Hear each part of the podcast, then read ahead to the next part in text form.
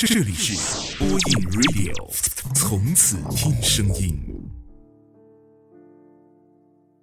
各位好，这里是播音 Radio，我是丹丹，我在福建陪你说晚安。今天分享的文章是在这个网红遍地的社会里，根本没有资格说怀才不遇。喜欢薛之谦在吐槽大会里说的这样一句话。在这个时代，根本就不存在怀才不遇。他说：“这不是一个八十年代，不会有一个伟大的诗人在马路边上修轮胎，一修就是一辈子，根本就没有人发现他。你只需要在修轮胎的时候发一个朋友圈，你的朋友就会知道你是一个伟大的诗人，然后再把你介绍给世人。”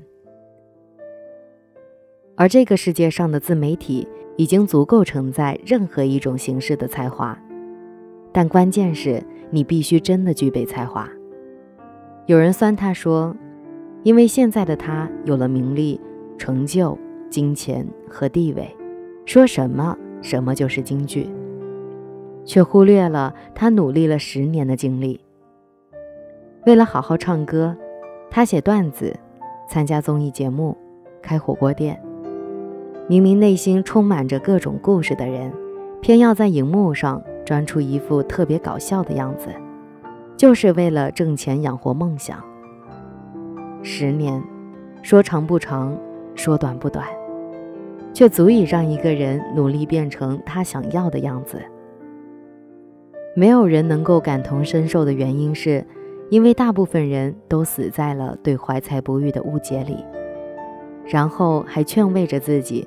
不过是生不逢时的不巧，殊不知根本就没才可谈，又谈何怀才不遇呢？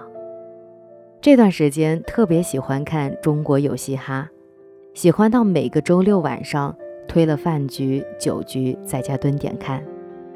这个节目让许多的地下说唱歌手走到了荧幕，就好像 PG One、TT、Johnny J、小白。和盖爷等等，不到一个月的时间就瞬间吸粉上百万，就连支付宝、时尚芭莎和各大电影主题曲都让他们来做广告和演绎。这个原本充斥着金钱、女人、豪车和奢靡生活的嘻哈，跟主流社会完全格格不入，也终有一天成为了主流音乐，更加印证了薛之谦说的那句。世界上的自媒体已经足够承载任何一种形式的才华。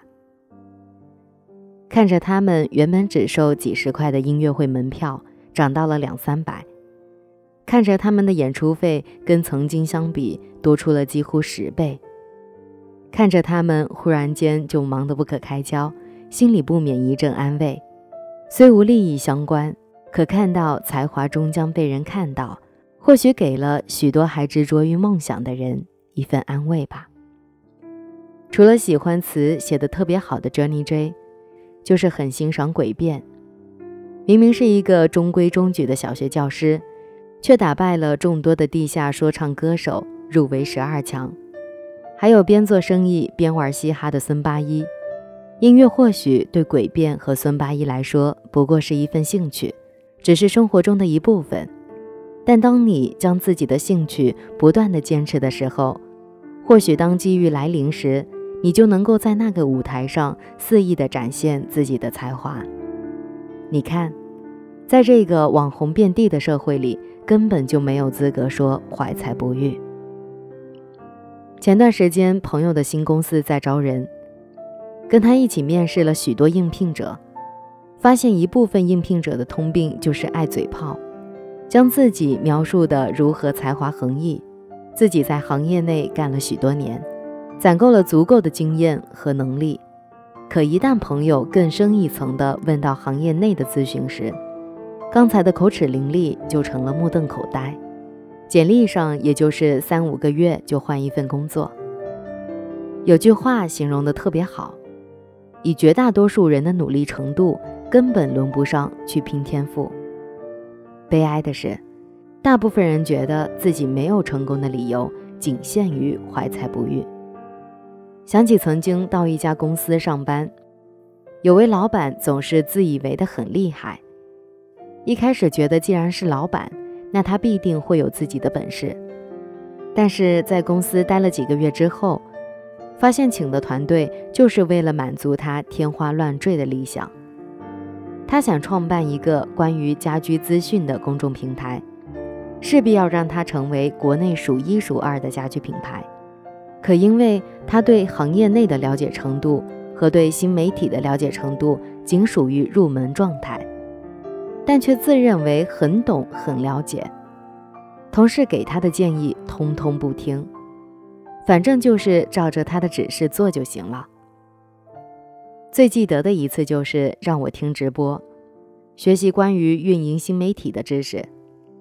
直播之后问我听的怎么样，我说还可以，可他却回复我说，他们知道的东西我也会，只是你不知道而已。那瞬间的想法，仅仅就是你行你上啊！不到两个星期，我就离职了。距离现在已经过去了两年，他的公众账号依旧是不死不活的状态，阅读量也仅仅是零丁的两三百。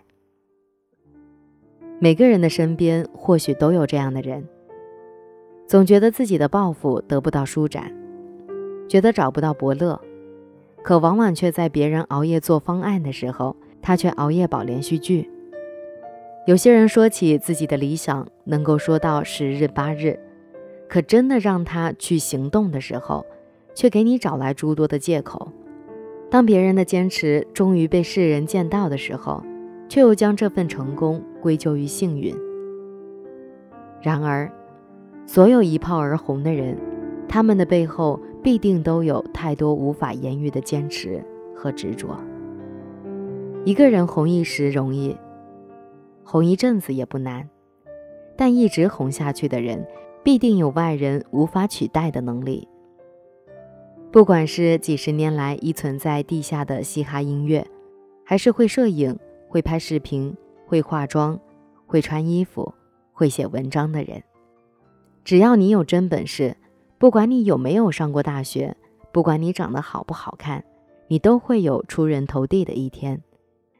如果你真的觉得自己怀才不遇，那真相就只有一个，就是你根本不行。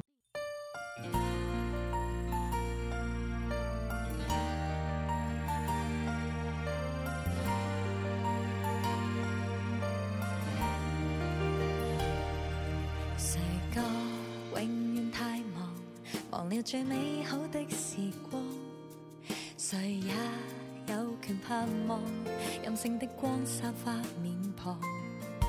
阳光照遍最闪的汗，太慢了我们能赶上，心存晴空，所以便勇敢